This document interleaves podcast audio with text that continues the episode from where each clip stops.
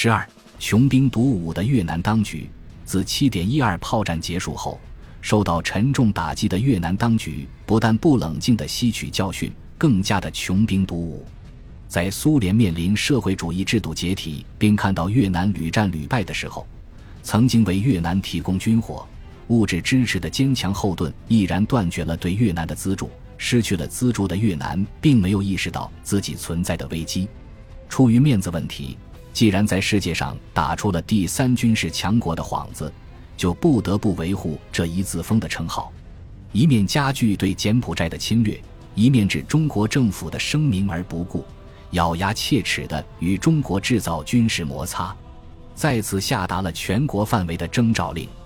在征召令里面强调，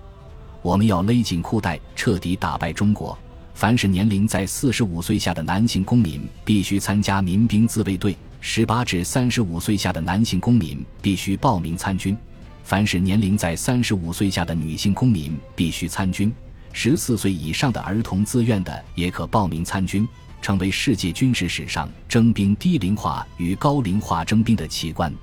七月二十日，我那时已经是火线提拔的三连一排排长，带领着得到补充调整的一排战友，配合二连四排、六排打击驻守在一百四十三高地的敌人。夺回失守的一百四十三高地，我排从西侧负责迂回穿插进攻。我们迂回到半山腰的时候，越军发现了我们的举动，顿时各种轻重武器的火力劈头盖脸覆盖下来，进攻受阻。话务员按照下达的命令向团部请求炮火支持，得到上级的支持后，我们迅速隐蔽在死角地点。第一个批次的一百迫击炮的炮弹覆盖过来。一股股黑烟弥漫在一百四十四阵地上，我接过话筒，用望远镜为炮兵修正密位，引导着炮弹的弹着点准确地落在敌人占领的阵地上。在遭到炮火的打击，敌人的火力大为减弱，纷纷进入隐蔽工事躲避炮火袭击。我们迅速向高地反扑上去，炮击停止，我们到达阵地前沿，二连四排。六排也在炮火的掩护下顺利地从正面摸上了高地。一顿手榴弹砸进隐蔽工事后，我们端着枪开始小心翼翼地搜索残余的敌人。出乎意料的是，高射机枪与重机枪的扳机是用绳子拴在一起的，枪管对准各个认为可以进攻的方向，枪身则用石头等重物紧紧地固定着。浪迹的弹壳到处都是。搜索到南面隐蔽工事的时候。发现了越军的第一具尸体，是一个年约三十岁左右的年轻的妇女，被炮弹炸得面目全非，一条腿不知道炸到什么地方去了。第二具、第三具血肉模糊的尸体逐渐出现了。搜索到阵地后端的一个小山洞的时候，后来我军的十六号哨位，敌人打了一排冷枪，愤怒的我们立即扔进三十多颗手榴弹，四排的火箭发射手向里面开了一炮，顿时电闪雷鸣。硝烟弥漫在洞内，呛人的火药味道从洞内飘散出来。没有了动静，我们进入洞内，用冲锋枪扫射着，展开了搜索。在一个隐蔽的角落，四个瑟瑟发抖的越军被生擒。当俘虏押出洞的时候，我们才发现，其中还有一个妇女，一个年仅十四岁的儿童，显然是由几个越南军人家庭承包山头似的。那妇女用身体保护着那孩子。显然是孩子的母亲看着越军臣就打着补丁的军装，看着越军长期营养不良、呈菜黄色的脸，看着那母亲流淌着鲜血的躯体，看着那瑟瑟发抖的孩子眼睛里面含着一种愤怒的眼神，我们实在不忍心对他们下手。当他们被押走的时候，他们一步一回头地看着我们，那种歹毒的眼神仿佛在告诉我们一种什么。经过仔细搜索。驻守一百四十三高地的越军士兵仅为十六人，其中妇女两人，少年兵一人，被炮火击毙九人，被我们手榴弹炸死三人，活捉四人。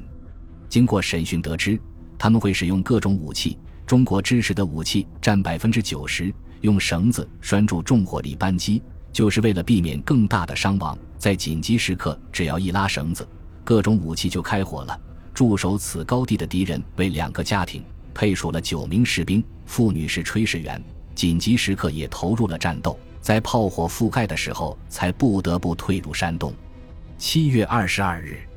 三连一排、四排、五排承受着越南三个加强连进攻七百八十八点九六高地的疯狂进攻，越军炮火激烈的覆盖在阵地上，地面进攻也相当的疯狂。我们的战斗减员非常惨烈，伤亡非常惨重，但是没有一个人临阵退缩，树立了同仇敌忾的与阵地同存亡的勇气。我们扫射着，投掷着手榴弹。负伤的战友默默地为我们压着弹夹，拧手榴弹的盖子。在敌人面对我们顽强对抗、停止进攻的时候，